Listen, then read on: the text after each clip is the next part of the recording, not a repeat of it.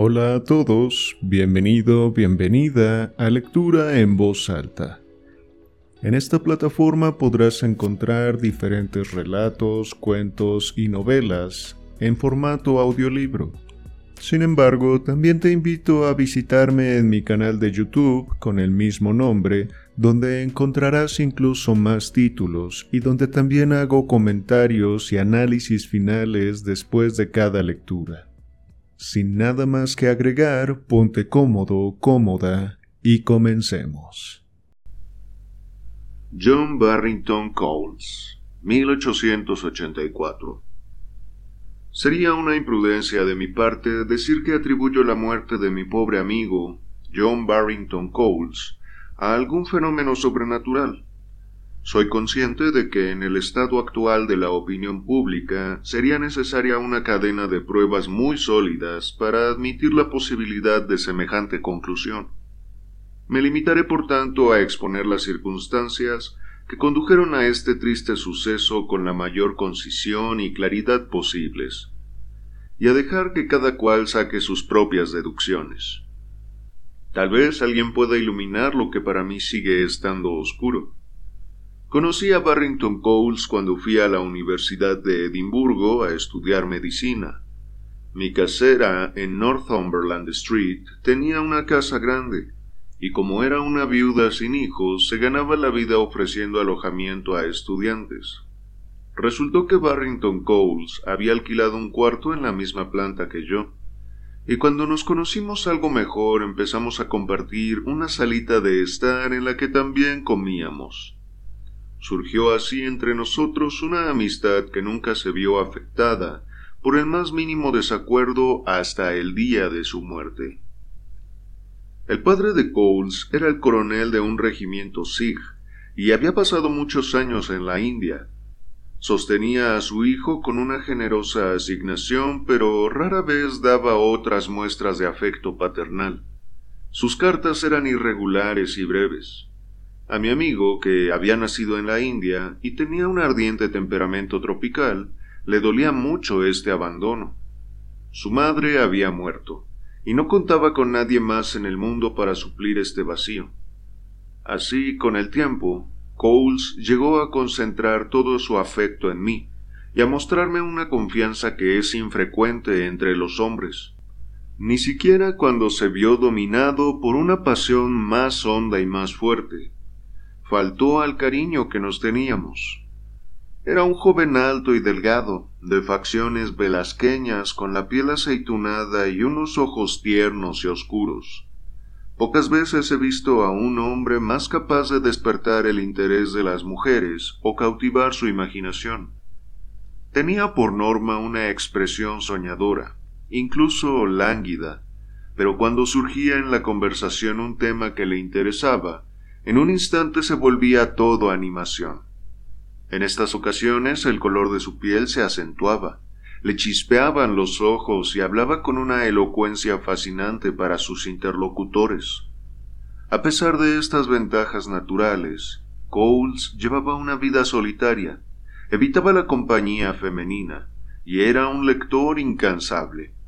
Se encontraba entre los primeros de su curso y había obtenido la medalla de honor en anatomía y el premio de física Neil Arnott. Que bien recuerdo la primera vez que la vimos. Muchas veces he repasado las circunstancias y he intentado rememorar la impresión exacta que me causó entonces. Cuando llegamos a conocerla, mi opinión cambió de ahí que tenga curiosidad por recordar cuál fue objetivamente mi reacción instintiva. Sin embargo, es difícil eliminar los sentimientos que la razón o los prejuicios crearon en mí más adelante. Fue en una exposición de la Royal Scottish Academy, en la primavera de 1879.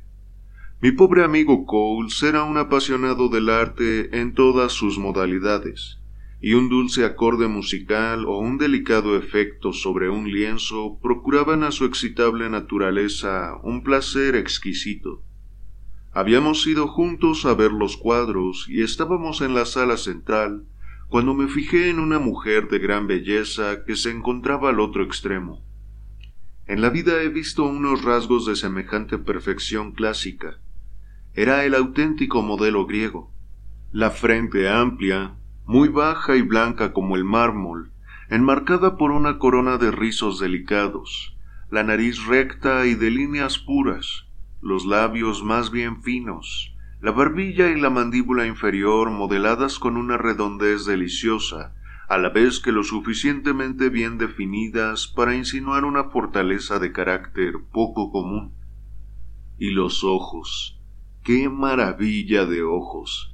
Ojalá pudiera dar una vaga idea de su expresión cambiante, su dureza de acero, su dulzura femenina, su poder de mando, su penetrante intensidad que se fundía de pronto en un gesto de debilidad. Pero estoy hablando de impresiones futuras. Esta mujer iba acompañada por un joven rubio al que identifiqué al momento como un estudiante de derecho con el que tenía yo una relación superficial. Archibald Reeves, así se llamaba. Era un joven elegante y atractivo que había sido en otro tiempo el cabecilla de todas las trifulcas universitarias, aunque últimamente lo había visto muy poco y corría el rumor de que estaba prometido e iba a casarse. Supuse así que su acompañante era su fiancé. Me senté en el diván de terciopelo que había en el centro de la sala y espié furtivamente a la pareja escondido detrás de mi catálogo. Cuanto más miraba a aquella mujer, más me impresionaba su belleza. Es verdad que era algo baja, pero tenía una figura perfecta y un porte tal que únicamente una comparación minuciosa podría revelar que su estatura se encontraba por debajo de la media. Seguía observándolos cuando alguien llamó a Reeves por algún motivo, y la joven se quedó a solas. Dando la espalda a los cuadros, se entretuvo hasta que volvió su acompañante examinando deliberadamente al público, sin prestar la menor atención a la docena de ojos que, atraídos por su elegancia y su belleza, se habían fijado en ella con curiosidad. Con una mano apoyada en el cordón de seda roja que impedía acercarse a los cuadros, esperaba con aire lánguido recorriendo las caras de la gente con la misma desinhibición con que miraría los lienzos que tenía detrás. De repente vi que sus ojos se fijaban en algo y se volvían intensos, por así decir. Seguí la dirección de su mirada preguntándome qué podía haberla atraído tanto.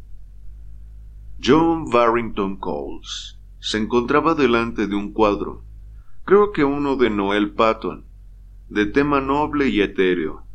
Estaba de perfil con respecto a la mujer y a mí, y nunca lo he visto tan favorecido.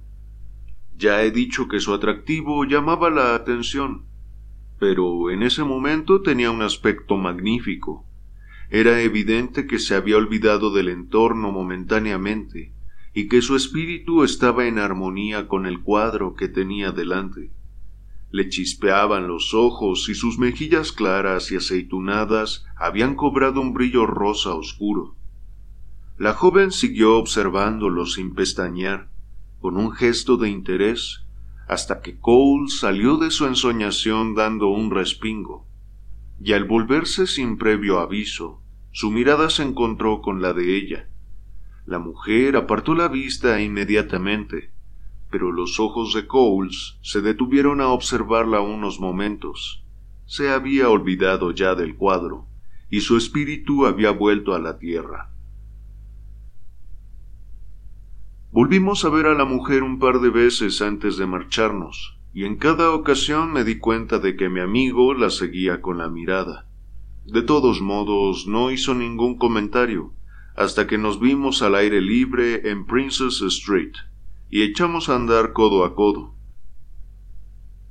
¿Te has fijado en esa mujer tan guapa? La del vestido oscuro y pieles blancas? dijo. Sí, la he visto, contesté. ¿La conoces? preguntó con impaciencia. ¿Tienes alguna idea de quién es? No la conozco personalmente, pero podría indagar todo lo que haga falta porque creo que está prometida con Archie Reeves, y él y yo tenemos muchos amigos comunes. ¿Prometida? exclamó Coles. Vaya, amigo mío, me reí. ¿Eres tan susceptible que te alteras porque una mujer con la que no has hablado en la vida esté prometida? Bueno, no es que me altere exactamente, dijo con una risa forzada. Pero no tengo reparo en confesarte, Armitage, que nadie me había impresionado tanto en la vida. No ha sido solo su belleza, aunque tenía una cara perfecta, sino la personalidad y la inteligencia que dejaba ver. Si está prometida, espero que ese hombre sea digno de ella. Has hablado con mucho sentimiento, señalé. Es un caso claro de flechazo, Jack. De todas formas, para que tu perturbado espíritu descanse, intentaré averiguarlo todo cuando me encuentre con alguien que pueda estar al tanto. Barrington Coles me dio las gracias y la conversación siguió por otros derroteros. En varios días ninguno de los dos hizo alusión al asunto, aunque es posible que mi compañero estuviera algo más soñador y distraído que de costumbre. El incidente casi se había borrado de mi memoria hasta que un día en que Brody, primo segundo mío, se me acercó en la escalera de la universidad con cara de traer noticias frescas. Oye, empezó a decir, tú conoces a Reeves, ¿verdad? Sí, ¿qué le pasa? Su compromiso se ha anulado. ¿Se ha anulado? exclamé. Pero si solo hace unos días que me enteré de que estaba prometido. Pues sí, se acabó. Me lo ha contado su hermano. Es una maldad por parte de Reeves, si es que ha sido él quien se ha echado atrás, porque la chica era excepcionalmente guapa. La he visto. Asentí, aunque no sé cómo se llama. Es una tal señorita Northcott, y vive con una tía suya en Abercrombie Place. Nadie sabe nada de su familia ni de dónde viene. El caso es que es casi la chica más desgraciada del mundo. Pobrecilla. ¿Por qué desgraciada? Pues porque este era su segundo compromiso. Dijo Brody que tenía un don maravilloso para enterarse de los entresijos de todo el mundo. Estuvo prometida con Prescott, William Prescott, el que murió. Fue un asunto muy triste. Ya habían fijado la fecha de la boda y todo parecía ir de maravilla cuando vino el masazo. ¿Qué masazo? pregunté, recordando vagamente las circunstancias. Pues la muerte de Prescott. Una noche fue a Abercrombie Place y se quedó hasta muy tarde. Nadie sabe exactamente a qué hora se marchó, pero alrededor de la una de la madrugada, un tipo que lo conocía lo vio andando muy deprisa camino de Queen's Park. Le dio las buenas noches, pero Prescott pasó de largo sin hacerle caso y esa fue la última vez que alguien lo vio con vida. Tres días más tarde encontraron su cadáver flotando en el lago Saint Margaret, debajo de la capilla de San Antonio. Nadie podía entenderlo, aunque el dictamen fue locura transitoria. Fue muy extraño, asentí. Sí, y durísimo para la pobre chica, dijo Brody. Y este otro golpe le aplastará del todo con lo amable y elegante que es. ¿La conoces personalmente? Sí, la conozco. La he visto varias veces. Puedo arreglar fácilmente que te la presente. Bueno, en realidad no es por mí, sino por un amigo. De todos modos, supongo que después de esto pasará algún tiempo sin salir de casa muy a menudo. Cuando salga, aceptaré tu ofrecimiento. Nos dimos la mano y no volví a pensar en el asunto hasta tiempo después. El incidente que me dispongo a relatar, por su relación directa con el caso de la señorita Norcott, es muy desagradable. Aun así tengo que detallarlo con la mayor exactitud posible, dado que puede esclarecer lo que ocurrió a continuación. Una noche fría, varios meses después de la conversación, con mi primo segundo que he citado más arriba, volvía yo de atender un caso por una de las calles más humildes de la ciudad. Era muy tarde, e iba atento a un corrillo de mugrientos holgazanes reunidos a las puertas de un establecimiento público, cuando un hombre se separó del grupo, tambaleándose, y tendió una mano mirándome con ojos ebrios. La luz de un farol daba de lleno en la cara y me quedé pasmado al reconocer en aquel individuo degradado a mi antiguo conocido, el joven Archibald Reeves, antes considerado uno de los alumnos más elegantes y singulares de toda la facultad. Me asombró tanto que por un momento casi dudé de los datos que me mostraban mis sentidos, pero no había confusión posible en aquellos rasgos que, aunque hinchados por el alcohol, conservaban todavía parte de su atractivo. Decidí rescatarlo, al menos por esa noche, de la compañía en la que había caído. Hola, Reeves, dije. Ven conmigo, voy en la misma dirección que tú. Murmuró una disculpa incoherente por su mal estado y se cogió de mi brazo. Mientras lo llevaba a su pensión, vi que no sufría solo por los efectos de una orgía reciente, sino que una larga temporada de excesos le había afectado los nervios y el cerebro. Tenía la mano seca y febril cuando se la toqué, y se sobresaltaba con cada sombra que oscurecía la acera. Divagaba también de una manera que parecía indicar el delirio de una enfermedad más que la palabrería de un borracho. En su habitación lo desnudé parcialmente y lo acosté en la cama. En ese momento tenía el pulso muy acelerado y fiebre extremadamente alta. Creí que se había adormilado y estaba a punto de salir a hurtadillas para avisar a la casera de la situación, cuando Reeves dio un respingo y me agarró de la manga del abrigo. No te vayas, gritó. Me siento mejor si estás aquí. Así estoy a salvo de ella. ¿De ella?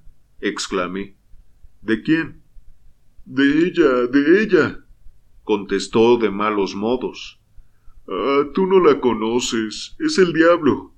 Hermosa, hermosa, pero el diablo. Estás alterado por la fiebre. Intenta dormir un poco, te encontrarás mejor cuando te despiertes. ¿Dormir? protestó. ¿Cómo voy a dormir si la estoy viendo ahí sentada a los pies de la cama, vigilándome hora tras hora con esos ojos enormes. Te juro que me mina por completo la fuerza y la virilidad. Por eso bebo. Que Dios me ayude. Ahora mismo estoy medio borracho. Estás muy enfermo, dije, refrescándole las sienes con vinagre. Y estás delirando, no sabes lo que dices. Sí lo sé, me interrumpió bruscamente, mirándome a la cara. Sé muy bien lo que digo. Yo me lo he buscado. La decisión ha sido mía. Pero no podía, por Dios. No, no podía aceptar la alternativa. No podía seguir confiando en ella. Ningún hombre podría. Me senté al lado de la cama, con una de las manos de Reeves ardiendo entre las mías, y pensé en sus extrañas palabras. Estuvo un rato quieto y luego, alzando los ojos y con voz lastimera, dijo ¿Por qué no me avisó antes? ¿Por qué esperó a que me hubiera acostumbrado a quererla tanto? Repitió varias veces la misma pregunta, moviendo la cabeza febril de lado a lado, y se sumió luego en un sueño agitado. Salí de la habitación con sigilo, y habiéndome asegurado de que estaría bien atendido, abandoné la casa. Sin embargo, sus palabras siguieron resonando en mis oídos muchos días después, y cobraron un significado más profundo al sumarse a lo que estaba por venir. Mi amigo Barrington Coles estaba pasando las vacaciones de verano fuera de la ciudad, y no supe nada de él en varios meses, pero al comienzo del trimestre de invierno recibí un telegrama en el que me pedía que le reservara su antigua habitación en Northumberland Street y me anunciaba en qué tren llegaría. Fui a recibirlo y me alegré de encontrarlo tan pletórico. Por cierto, dijo esa noche por sorpresa cuando estábamos sentados al calor del fuego, hablando de los acontecimientos de las vacaciones. Todavía no me has felicitado. ¿Por qué, amigo mío? pregunté. ¿Cómo? ¿Quieres decir que no estás al corriente de mi compromiso? ¿Compromiso? No, pero me alegro mucho y te felicito de corazón. No sabía si habría llegado a tus oídos, dijo. Fue una cosa rarísima. ¿Te acuerdas de esa chica de la academia que nos produjo tanta admiración? ¿Qué? exclamé con una vaga sensación de temor. No irás a decirme que te has prometido con ella. Me imaginaba que te sorprendería. Estaba pasando unos días con una tía mía en Peterhead, en Aberdeenshire, cuando los Northcote pasaron por allí de visita. Y como teníamos amigos comunes, no tardamos en conocernos. Descubrí que lo de su compromiso era una falsa alarma, y bueno, ya sabes lo que pasa cuando te ves en compañía de una joven como ella, en un sitio como Peterhead. Que conste, añadió, que no creo haberme precipitado ni haber hecho ninguna tontería. No me he arrepentido en ningún momento. Cuanto mejor conozco a Kate, más la admiro y la quiero. De todos modos, lo que tengo que hacer es presentártela, para que te formes tu propia opinión. Le contesté que sería un placer y me esforcé para hablar del asunto con la mayor ligereza posible, aunque estaba desanimado y preocupado. Las palabras de Reeves y el triste destino del joven Prescott volvían continuamente a mi memoria, y aun cuando no podía atribuirlo a una razón concreta, un temor tan vago y difuso como la desconfianza que me inspiraba aquella mujer se apoderó de mí. Puede que me dejase llevar por prejuicios y supersticiones absurdas, y que torciera involuntariamente los actos y las palabras posteriores de la joven hasta hacerlos encajar por la fuerza en una descabellada teoría que ya tenía yo medio formulada. Algunos así lo han sugerido como explicación de mi relato. Que piensen lo que quieran siempre que puedan conciliar su opinión con los hechos que tengo que contar. Unos días más tarde fui con mi amigo a visitar a la señorita Northcote. Recuerdo que cuando estábamos cerca de Abercrombie Place, el potente aullido de un perro llamó nuestra atención, y más tarde veríamos que el ruido venía de la casa a la que íbamos.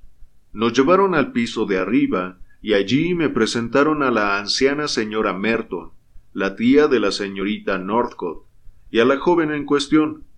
Me pareció tan guapa como la primera vez, y no pude extrañarme de que mi amigo estuviera prendado. Tenía las mejillas algo acaloradas, y en la mano empuñaba un látigo grueso con el que había castigado al pequeño terrier escocés al que habíamos oído aullar desde la calle. El pobre animal estaba encogido contra la pared, evidentemente acobardado, y gemía lastimeramente. Dime, Kate, ¿has vuelto a enfadarte con Carlo? preguntó mi amigo cuando nos sentamos. Esta vez ha sido una riña sin importancia, contestó la joven con una sonrisa encantadora. Es un perro bueno y cariñoso, pero necesita un correctivo de vez en cuando. Y dirigiéndose a mí añadió ¿No lo necesitamos todos, señor Armitage? Sería estupendo que en vez de recibir un castigo colectivo al final de nuestra vida, se nos impusiera como a los perros justo en el momento en que hacemos algo malo. Nos volveríamos más cuidadosos, ¿no cree? Reconocí que sí. Si cada vez que un hombre se porta mal, una mano gigantesca lo cogiera y lo azotara con un látigo hasta que perdiera el conocimiento, cerró los dedos blancos y blandió el látigo con furia, eso le ayudaría más que cualquier noble teoría moral a no apartarse del camino del bien. Caramba, Kate, dijo mi amigo. Hoy estás muy lanzada. No, Jack, se rió ella. Simplemente estoy sometiendo una teoría a la consideración del señor Armitage. Empezaron a charlar entonces de algún recuerdo de Aberdeenshire, y tuve ocasión de observar a la señora Merton, que había estado callada mientras teníamos esta breve conversación. Era una anciana con una pinta muy extraña. Lo que más llamaba la atención en ella era la absoluta falta de color. Tenía el pelo blanco como la nieve y la cara extremadamente pálida, los labios blanquecinos y los ojos de un azul tan claro que a duras penas atenuaban la palidez general. Llevaba un vestido de seda gris en armonía con el conjunto de su apariencia. Había en su semblante una expresión que en ese momento fui incapaz de atribuir a su verdadera causa. Estaba haciendo un anticuado bordado ornamental y cada vez que movía los brazos el vestido hacía un rumor seco y melancólico, como el crujido de las hojas en otoño. Había en la anciana algo triste y deprimente. Acerqué mi silla un poco para preguntarle qué le parecía a Edimburgo y si llevaba mucho tiempo allí. Al dirigirme a ella, se sobresaltó y me miró con cara de susto. Entonces vi al instante la causa de esa expresión que no sabía a qué atribuir. Era miedo, un miedo profundo y abrumador. Era un gesto tan nítido que me habría apostado la vida a que la mujer que tenía delante había sufrido una experiencia terrible o una desgracia atroz en algún momento de su vida. Sí, me gusta, dijo en voz baja y tímida. Y llevamos aquí mucho tiempo. Bueno, no demasiado. Nos movemos mucho. Hablaba con vacilación, como si temiera comprometerse. Supongo que es usted escocesa, dije. No, bueno, no del todo. No somos de ninguna parte. Somos cosmopolitas. Y miró entonces a la señorita Northcott, que estaba charlando con Coles cerca de la ventana. De pronto se inclinó hacia mí con un gesto muy serio. No hable más conmigo, por favor. me rogó. A ella no le gusta, y luego tendré que sufrir las consecuencias. Por favor, no me hable. Yo estaba a punto de preguntarle el motivo de esta extraña petición, pero al ver que iba a decirle algo, se levantó y salió despacio. Mientras se retiraba, noté que los enamorados habían dejado de hablar, y que la señorita Northcott me observaba con sus penetrantes ojos grises. Disculpe a mi tía, señora Armitage, dijo. Es un poco rara y se cansa con facilidad. Venga a ver mi álbum. Pasamos un rato viendo los retratos. El padre y la madre de la señorita Northcott eran en apariencia personas corrientes y no detecté en ellos los rasgos de carácter que se manifestaban en las facciones de su hija. Sin embargo, vi un antiguo daguerrotipo que me llamó la atención. Representaba a un hombre de unos cuarenta años y una belleza deslumbrante.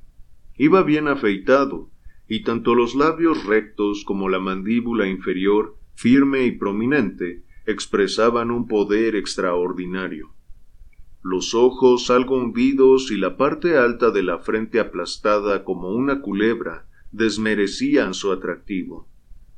Al ver la cabeza casi involuntariamente la señalé y exclamé Este es su prototipo, señorita Norcott. ¿Usted cree? Me temo que no me hace un buen cumplido. El tío Anthony siempre fue la oveja negra de la familia. En tal caso, mi comentario ha sido muy desafortunado. No se preocupe. Siempre he creído que él valía más que todos ellos juntos. Era oficial del 41 regimiento y cayó en combate en la guerra anglo-persa, así que al menos tuvo una muerte noble. Esa es la forma de morir que yo querría para mí dijo Coles con los ojos centelleantes como se le ponían cuando se emocionaba. A veces me arrepiento de no haber seguido la profesión de mi padre, en vez de dedicarme a esta desagradable y monótona composición de fármacos. Vamos, Jack, por ahora no vas a morir de ninguna manera. contestó la señorita Northcott con ternura, cogiendo entre las suyas la mano de mi amigo. Yo no entendía a aquella mujer. Tenía una mezcla asombrosa de decisión masculina y ternura femenina, sumada a la conciencia de algo muy suyo y secreto que me desconcertaba profundamente. Por eso casi no supe cómo responder a Coles cuando, volviendo juntos por la calle, me hizo la pregunta definitiva. Bueno, ¿y qué piensas de ella? Creo que es guapísima, dije con cautela. Eso es evidente, contestó con fastidio. Ya lo sabías antes de venir. También creo que es muy lista, señalé. Barrington Cole siguió adelante sin decir nada, y luego, volviéndose hacia mí, me lanzó a bocajarro esta extraña pregunta. ¿Te parece que es cruel? ¿Crees que es de esas chicas que disfrutan haciendo sufrir? Bueno, en realidad no he tenido tiempo de formarme una opinión. Caminamos en silencio unos momentos. Es una vieja idiota, murmuró por fin Coles. Está loca. ¿Quién? pregunté. Esa vieja, la tía de Kate, la señora Merton o como se llame. Entonces comprendí que mi pobre amiga pálida había hablado con Coles, pero él nunca dijo nada más sobre la naturaleza de su conversación. Mi compañero se acostó temprano esa noche, mientras yo me entretuve un buen rato al lado del fuego, repasando todo lo que había visto y oído. Tenía la sensación de que había algo misterioso en la muchacha, una oscura fatalidad tan extraña que desafiaba cualquier conjetura. Pensé en la última visita que le hizo Prescott antes de la boda y en su fatídico desenlace, y lo relacioné con el grito ebrio y lastimero del pobre Reeves. ¿Por qué no me avisó antes? Y las demás cosas que dijo. Mis pensamientos saltaron entonces a la advertencia de la señora Merton, al comentario que había hecho Cole sobre ella, e incluso al incidente del látigo y el perro acobardado. El efecto general de mis impresiones fue sumamente desagradable, aun cuando no pudiera formular ninguna acusación concreta contra aquella mujer. Sería peor que inútil tratar de prevenir a mi amigo antes de haber tomado una decisión definitiva sobre contra qué prevenirlo. Cole se burlaría de cualquier acusación contra su prometida. ¿Qué podía hacer yo? ¿Cómo llegar a alguna conclusión veraz del carácter y los antecedentes de la señorita Northcott? En Edimburgo nadie sabía nada de las dos mujeres, aparte de unos pocos conocidos recientes. Ella era huérfana, y que yo supiera nunca había revelado dónde vivía antes. De pronto se me ocurrió una idea. Entre los amigos de mi padre se encontraba el coronel Joyce, que había prestado servicio muchos años en la India, en el Estado Mayor, y conocía probablemente a la mayor parte de los oficiales que pasaron por allí desde el motín. Me senté a la mesa en ese mismo instante, y una vez regulada la lámpara, procedí a escribirle una carta. Le manifestaba mi curiosidad por conocer ciertos detalles sobre un tal capitán Northcott que había servido en el 41 Regimiento de Infantería y caído en la guerra anglo-persa. Le describí al individuo que había visto en el daguerrotipo todo lo bien que fui capaz de recordar. Luego puse la dirección en el sobre y lo eché al correo esa misma noche. Y entonces, con la sensación de haber hecho cuanto estaba en mi mano, me fui a la cama demasiado inquieto para poder dormir.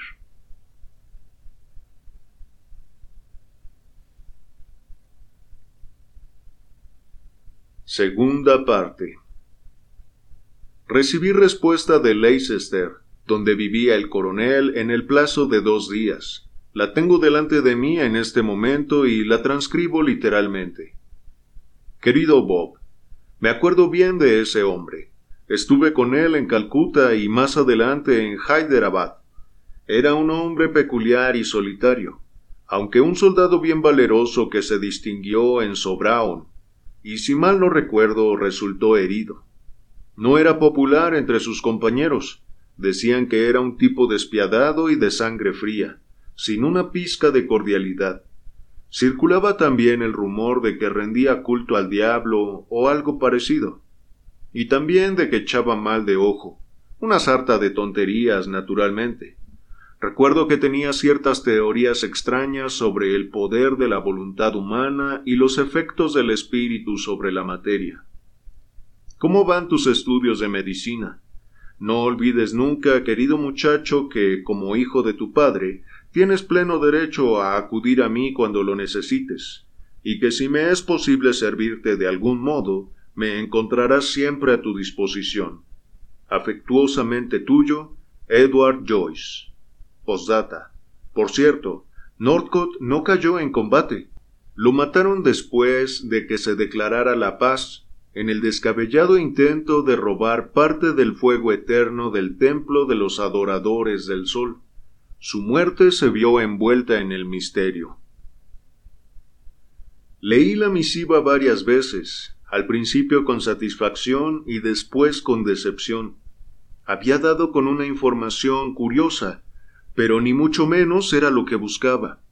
Northcote era un hombre excéntrico, venerador del diablo y con poder para el mal de ojo, según los rumores.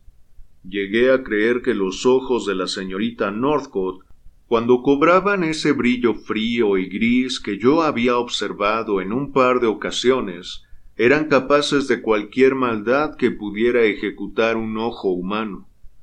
Pero la superstición seguía siendo inútil. No tenía más sentido la frase que venía a continuación. Tenía ciertas teorías sobre el poder de la voluntad humana y el efecto del espíritu sobre la materia, Recuerdo haber leído una vez un pintoresco tratado, que en su día me pareció pura charlatanería, sobre el poder mental de algunas personas y los efectos que inducían a distancia. ¿Estaba dotada la señorita Northcote de algún poder excepcional? La idea se afianzó en mí, y muy poco después encontré la prueba que me convenció de la veracidad de mis suposiciones. Resultó que, justo cuando estaba yo cavilando sobre este asunto, leí en el periódico la noticia de que el doctor Messenger, un famoso medium e hipnotizador, iba a visitar nuestra ciudad. Varios jueces competentes habían dictaminado una y otra vez que la actuación de Messenger era incuestionablemente auténtica. Messenger estaba muy por encima de hacer trampas, y tenía fama de ser la mayor autoridad viva en el campo de las extrañas pseudociencias del magnetismo animal y la electrobiología. Decidido a comprobar lo que era capaz de hacer la voluntad humana, pese a las muchas desventajas de las deslumbrantes candilejas y la tribuna pública, compré una entrada para la primera sesión de la noche y fui con varios compañeros. Habíamos conseguido uno de los palcos laterales y llegamos con la actuación ya empezada. Casi no tuve tiempo de sentarme cuando reconocí a Barrington Coles con su prometida y la señora Merton en la tercera o cuarta fila del patio de butacas. Me vieron casi al momento y nos saludamos con la cabeza. La primera parte de la charla fue algo trillada, y el conferenciante se limitó a hacer simples trucos de manos acompañados de un par de ejemplos de hipnotismo que practicó con un individuo que lo acompañaba. Nos ofreció también una exhibición de clarividencia, haciendo que su acompañante entrara en trance y pidiéndole entonces detalles de los movimientos de amigos ausentes y el paradero de objetos escondidos, pruebas que al parecer el individuo superó cumplidamente. Pero yo había visto todo eso antes, lo que quería ver era el efecto de la voluntad de Messenger sobre una persona del público no vinculada a él. Reservó este número para el final de su espectáculo. Les he demostrado, dijo, que un individuo en estado de hipnosis está completamente dominado por la voluntad del hipnotizador. Pierde toda su capacidad volitiva y sus pensamientos son los que le sugiere el cerebro de quien lo domina. Es posible obtener el mismo resultado sin ningún proceso preliminar. Una voluntad firme simplemente por su propia fuerza puede adueñarse de una más débil, incluso a distancia, y regular los impulsos y los actos de la otra persona. Si existiera en el mundo un hombre con una voluntad mucho más desarrollada que la del resto de la humanidad, no habría ningún motivo para que no pudiera gobernar sobre sus semejantes y reducirlos a la condición de autómatas. Felizmente, nuestro poder mental, mejor dicho, nuestra debilidad mental, es tan parecido que no es responsable que ocurra semejante catástrofe. Aun a pesar de nuestro limitado alcance, hay variaciones que producen efectos asombrosos. Voy a escoger a una persona del público y a ordenarle únicamente con el poder de la voluntad que suba al escenario y haga y diga lo que yo quiera. Les aseguro que no estoy en connivencia con nadie, y que la persona a la que elija tiene toda la libertad de rechazar cualquier impulso que yo pueda transmitirle. Con estas palabras, el conferenciante se acercó al borde del escenario y recorrió con la mirada las primeras filas de butacas. Es indudable que la piel morena y los ojos vivos de Coles lo señalaban como hombre de temperamento muy nervioso, pues el hipnotizador lo escogió sin dudarlo, clavando los ojos en él. Vi que mi amigo daba un respingo, sorprendido, y se acomodaba en el asiento, como para expresar que no tenía intención de ceder a la influencia del embaucador. Messenger no era un hombre de grandes capacidades intelectuales, a juzgar por su cráneo, pero tenía una mirada singularmente intensa y penetrante. Bajo esta influencia, Coles hizo un par de movimientos espasmódicos con las manos, como si quisiera sujetarse a los lados del asiento, y luego hizo amago de levantarse pero se volvió a sentar, aunque con un esfuerzo evidente. Yo estaba observando la escena con sumo interés cuando vi de reojo la cara de la señorita Northcote, Miraba al hipnotizador sin pestañear, con un gesto de concentración que jamás he visto en un ser humano. Tenía la mandíbula tensa, los labios apretados y el rostro duro de una hermosa escultura tallada con el mármol más blanco. Sus ojos grises, entornados debajo de las cejas, parecían brillar y centellear con una luz fría. Miré de nuevo a Coles esperando que se levantara en cualquier momento para seguir las órdenes del hipnotizador, cuando en el escenario se oyó un grito breve y débil, como el de un hombre rendido y postrado tras una larga batalla. Messenger estaba apoyado en la mesa, con una mano en la frente, y sudando a chorros. No puedo seguir, gritó dirigiéndose al público. Hay una voluntad más fuerte que la mía ejerciendo su fuerza contra mí. Discúlpenme por esta noche. Saltaba a la vista que estaba enfermo y le era totalmente imposible continuar. Así que se cerró el telón y el público se dispersó comentando ampliamente la repentina indisposición del hipnotizador. Esperé en el vestíbulo a que mi amigo saliera con las señoras. Cole se estaba riendo de su reciente experiencia. No ha podido conmigo, Bob, exclamó en tono triunfal mientras me daba la mano. Creo que se ha topado con un hueso duro de roer. Sí, asintió la señorita Norcott. Creo que Jack tiene motivos para estar orgulloso de su poder mental. ¿No le parece, señor Armitage? Aunque me ha costado lo mío, dijo mi amigo, hablando ahora en serio. No se imaginan la sensación tan rara que he tenido un par de veces. Era como si se me agotaran las fuerzas, sobre todo justo antes de que él se derrumbara. Fui con Coles a acompañar a las señoras a casa, él iba delante con la señora Merton y yo detrás con la muchacha. Estuve alrededor de un minuto andando a su lado sin hacer ninguna observación, hasta que de improviso, de un modo que seguramente debió de parecerle brusco, le solté. Ha sido usted quien ha hecho eso, señorita Northcott. ¿Qué he hecho? preguntó con sequedad. Hipnotizar al hipnotizador. Supongo que es la mejor manera de definir lo que ha ocurrido. ¿Qué ocurrencia tan rara? Se rió. ¿Cree que tengo una voluntad tan fuerte? Sí, peligrosamente fuerte. ¿Por qué peligrosa? parecía sorprendida. Creo que cualquier voluntad capaz de ejercer semejante poder es peligrosa, porque siempre cabe la posibilidad de que se utilice con malos fines.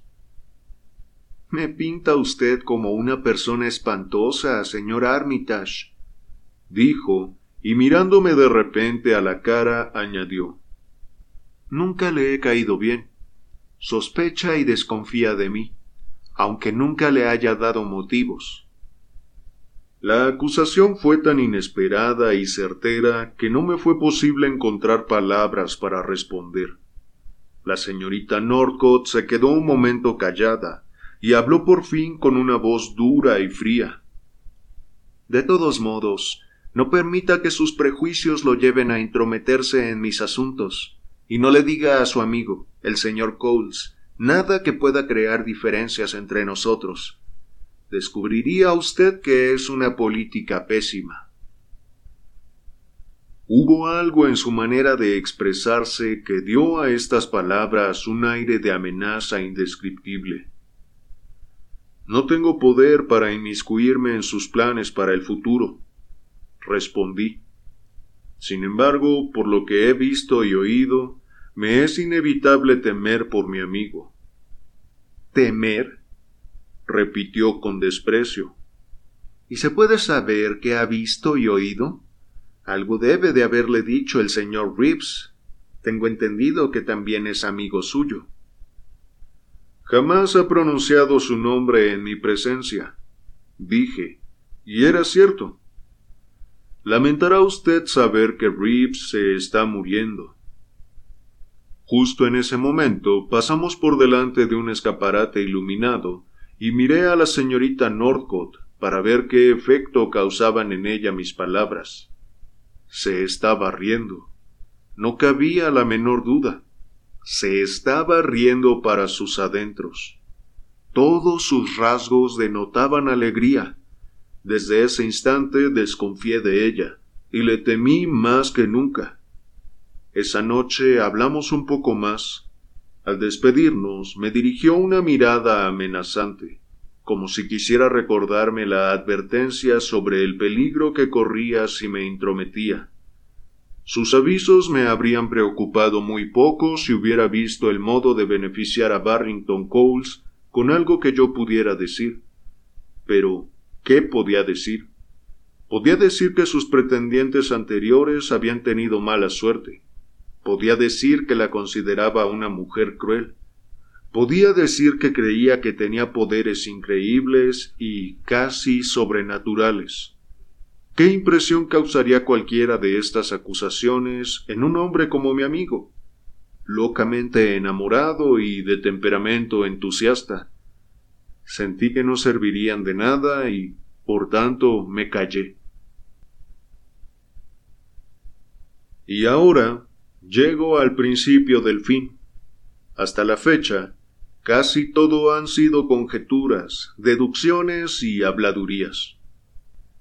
Es mi dolorosa obligación relatar con la mayor exactitud y ecuanimidad posibles exclusivamente lo que ocurrió en mi presencia, y limitarme a referir los acontecimientos que precedieron a la muerte de mi amigo.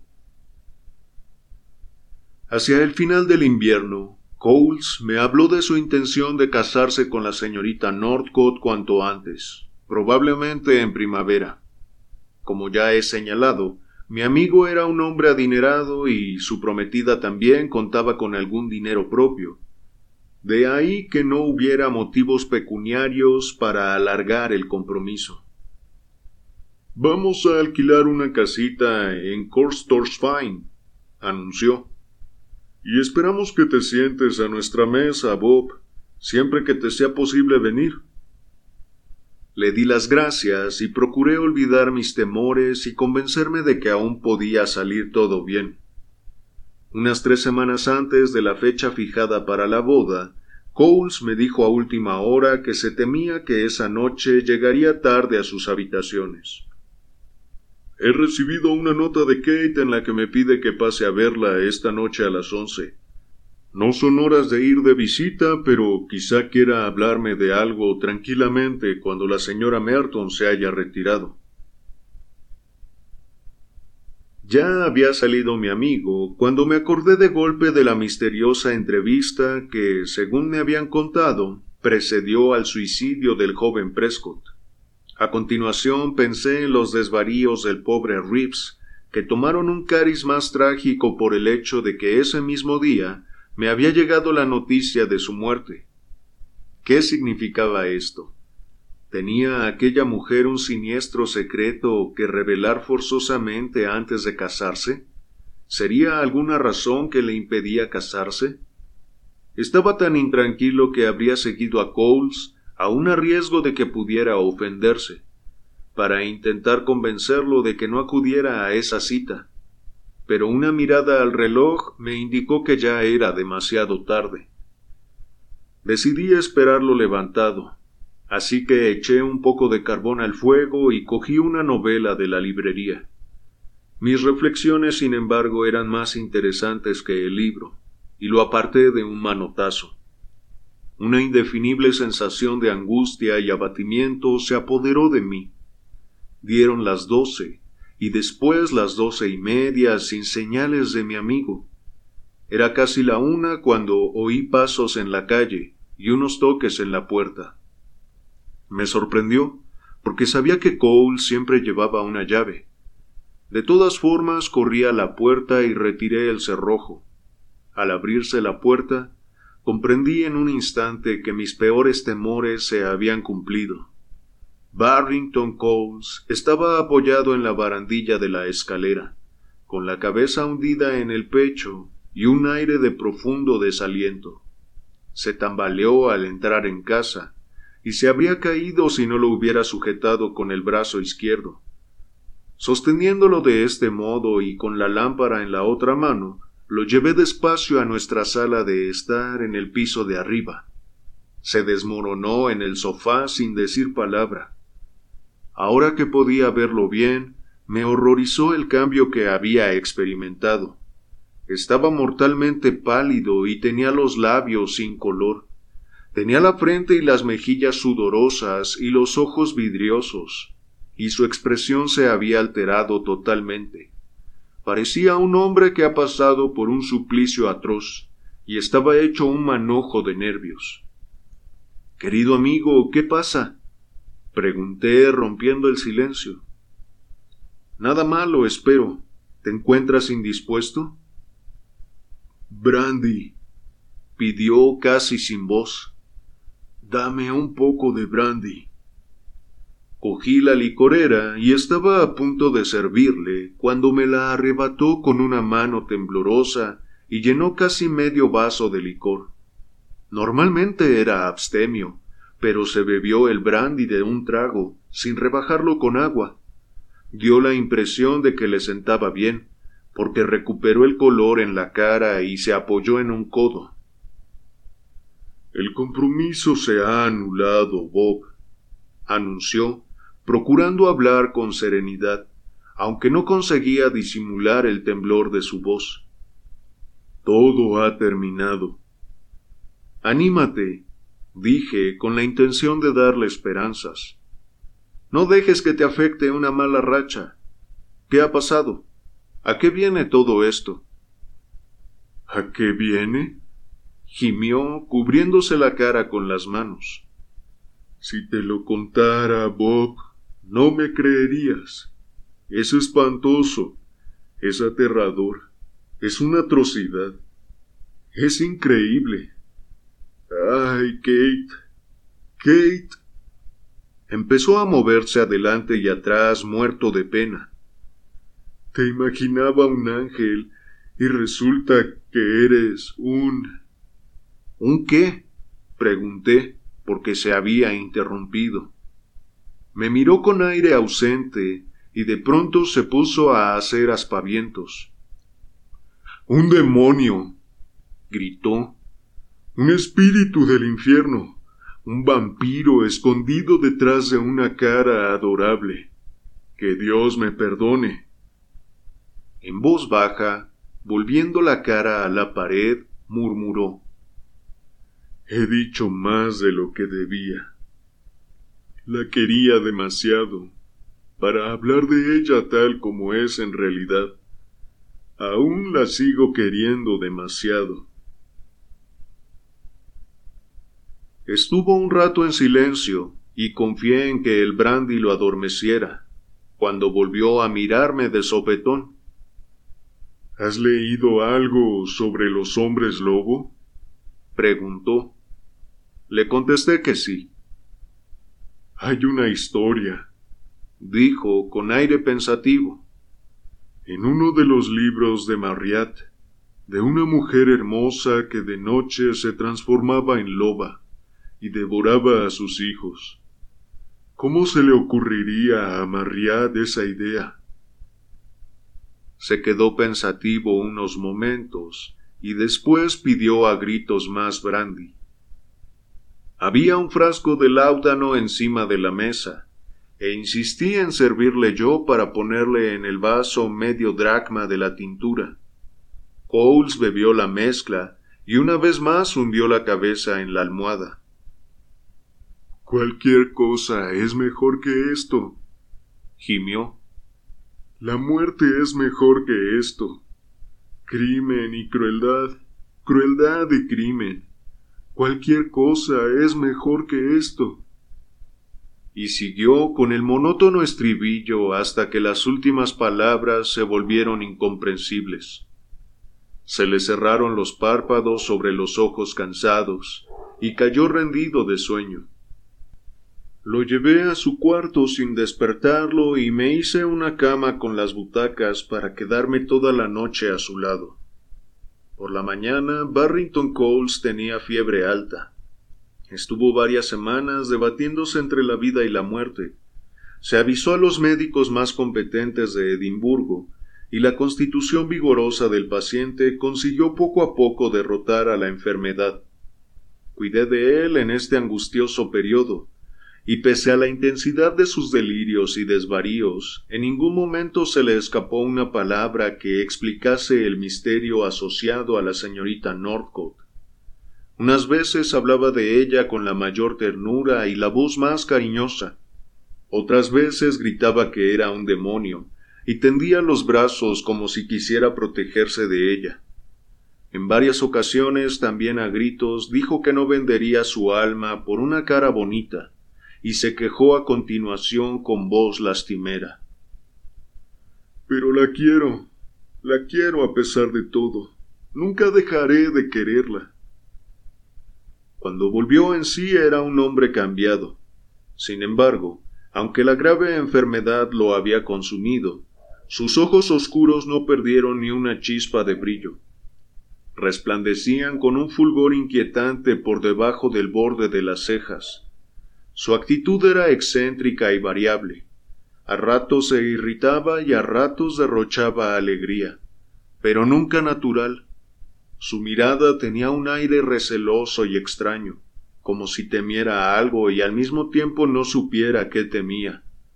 Nunca nombró a la señorita Northcote. Nunca. Hasta esa tarde fatídica de la que ahora tengo que hablar.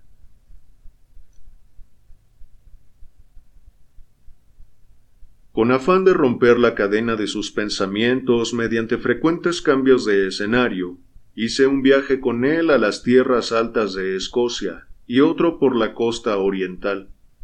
En una de estas peregrinaciones visitamos la isla de May, que se encuentra cerca de la desembocadura del estuario de Ford y que, fuera de la temporada turística, es un lugar particularmente yermo y desolado.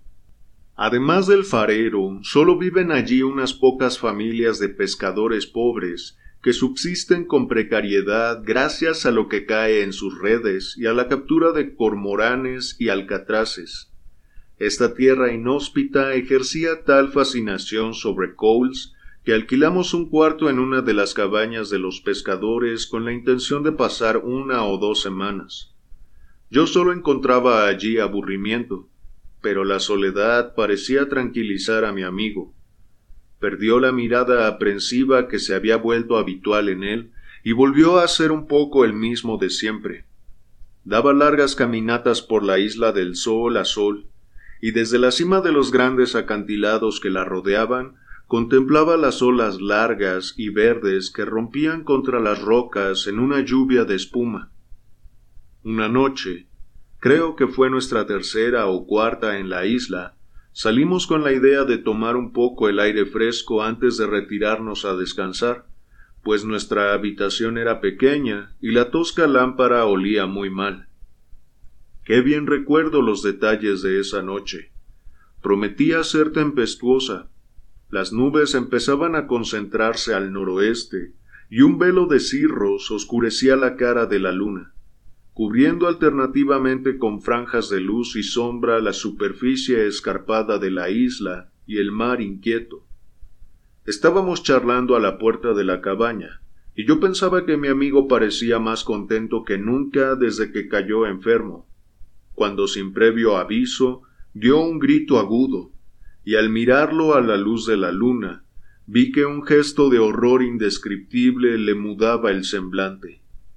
Miraba sin pestañear como fascinado algo que se acercaba, y extendió temblorosamente el índice esbelto para señalarlo. Mira. gritó. Es ella, es ella. ¿Ves que viene bajando la cuesta? Me agarró bruscamente de la muñeca es ella y viene hacia nosotros. ¿Quién? exclamé, forzando la vista en la oscuridad. Ella. Kate. Kate Northcote. Viene a por mí. Sujétame con fuerza, amigo mío. No me sueltes. Tranquilízate, amigo, contesté, dándole una palmada en el hombro. Calma, está soñando, no hay nada que temer. Se ha ido, gritó con un suspiro de alivio. No, por Dios, ya viene otra vez, y está más cerca, se está acercando. Me dijo que vendría a por mí, y ha cumplido su palabra. Entra en casa, dije, y al cogerle de la mano la noté fría como el hielo. Lo sabía, gritó. Está ahí, haciéndome señas con los brazos. Es la señal. Tengo que irme. Ya voy, Kate. Ya voy. Lo rodeé con los brazos y se zafó de mí con una fuerza sobrehumana para lanzarse a la oscuridad de la noche. Fui tras él, rogándole que parase, pero aceleró el paso. Cuando la luna asomó entre las nubes, Distinguí su figura oscura corriendo en línea recta como en pos de un objetivo concreto. Pudo ser mi imaginación, pero entre el parpadeo de la luz me pareció vislumbrar algo delante de él, una forma resplandeciente que no se dejaba atrapar y le obligaba a seguir adelante. Vi la silueta de Coles perfilada contra el cielo al coronar la cima de un cerro al momento desapareció. Y esa fue la última vez que alguien vio a Barrington Coles. Los pescadores y yo recorrimos la isla con linternas toda la noche, registrando hasta el último hueco y rincón, sin encontrar ni rastro de mi pobre amigo. El camino que había seguido en su carrera acababa en la línea de un acantilado recortado y abrupto que formaba una saliente sobre el mar. El borde estaba ligeramente desmoronado en una zona, y en la tumba vimos marcas que podían ser de unos pies. Nos tumbamos de bruces y mirando con las linternas desde el filo, contemplamos la fuerza arrolladora del oleaje desde sesenta metros de altura. Seguimos allí cuando entre el azote de las olas y el aullido del viento, oímos de repente un extraño alarido salvaje en el abismo que se abría a nuestros pies. Los pescadores, gente supersticiosa por naturaleza, aseguraban que era la carcajada de una mujer, y me costó convencerlos de que prosiguiéramos la búsqueda. Por mi parte, creo que pudo ser el grito de un ave marina sobresaltada en su nido por el destello de las linternas. Fuera lo que fuera, no quiero volver a oírlo nunca. Y así llegó el final de la dolorosa obligación que me impuse. He contado con la mayor claridad y exactitud posibles la historia de la muerte de John Barrington Coles y la cadena de acontecimientos previos. Comprendo que para otras personas este triste episodio parezca un asunto corriente. Transcribo a continuación la prosaica crónica que apareció en The Scotsman un par de días después. Triste suceso en la isla de May. La isla de May ha sido escenario de una triste tragedia. El señor John Barrington Coles, un caballero bien conocido en los círculos universitarios, distinguido estudiante y ganador del premio de física Neil Arnott, se encontraba en ese tranquilo retiro con el fin de restablecer su salud. La noche de anteayer se separó de repente de su amigo, el señor Robert Armitage, y desde entonces no se sabe nada de él. Es casi seguro que ha encontrado la muerte al caer por los acantilados que bordean la isla. El señor Coles llevaba algún tiempo frágil de salud, en parte por el exceso de estudio y en parte por preocupaciones relacionadas con asuntos familiares. Con su fallecimiento, la universidad pierde a uno de sus alumnos más prometedores. No tengo nada más que añadir a mi declaración. He volcado aquí todo cuanto sé. Me imagino que mucha gente, una vez sopesado mi relato, no encontrará motivos para acusar a la señorita Northcote. Dirán que el hecho de que un hombre de temperamento excitable por naturaleza diga y haga cosas descabelladas y llegue hasta suicidarse a raíz de un desengaño repentino y grave, no es razón para insinuar acusaciones contra una muchacha. A esto respondo yo que son libres de formarse la opinión que gusten. Por mi parte atribuyo la muerte de William Prescott, de Archibald Reeves y de John Barrington Coles a esta mujer con tanta confianza como si la hubiera visto clavarles una daga en el corazón. Me preguntarán sin duda cuál es mi teoría para explicar estos sucesos tan extraños. No tengo ninguna, o en el mejor de los casos es confusa y vaga. Estoy convencido de que la señorita Norcott era capaz de ejercer un poder extraordinario sobre la mente de los demás, y a través de la mente sobre el cuerpo de los demás y también de consagrar instintivamente este poder a fines crueles y abyectos. Que estos hechos coinciden con una fase aún más diabólica y terrible de su personalidad, cierto rasgo aterrador que necesitaba revelar antes de casarse. Se deduce de la experiencia de sus tres enamorados, mientras que la atroz naturaleza del misterio así revelado sólo puede intuirse por el hecho de que su conocimiento apartaba instantáneamente de ella a quienes la habían querido con tanta pasión. El destino de todos ellos fue, en mi opinión, consecuencia del rencor que esta mujer les guardaba por su abandono. Y las palabras tanto de Reeves como de Coles demuestran que ambos fueron debidamente advertidos en su momento. Aparte de esto, no me es posible decir nada más.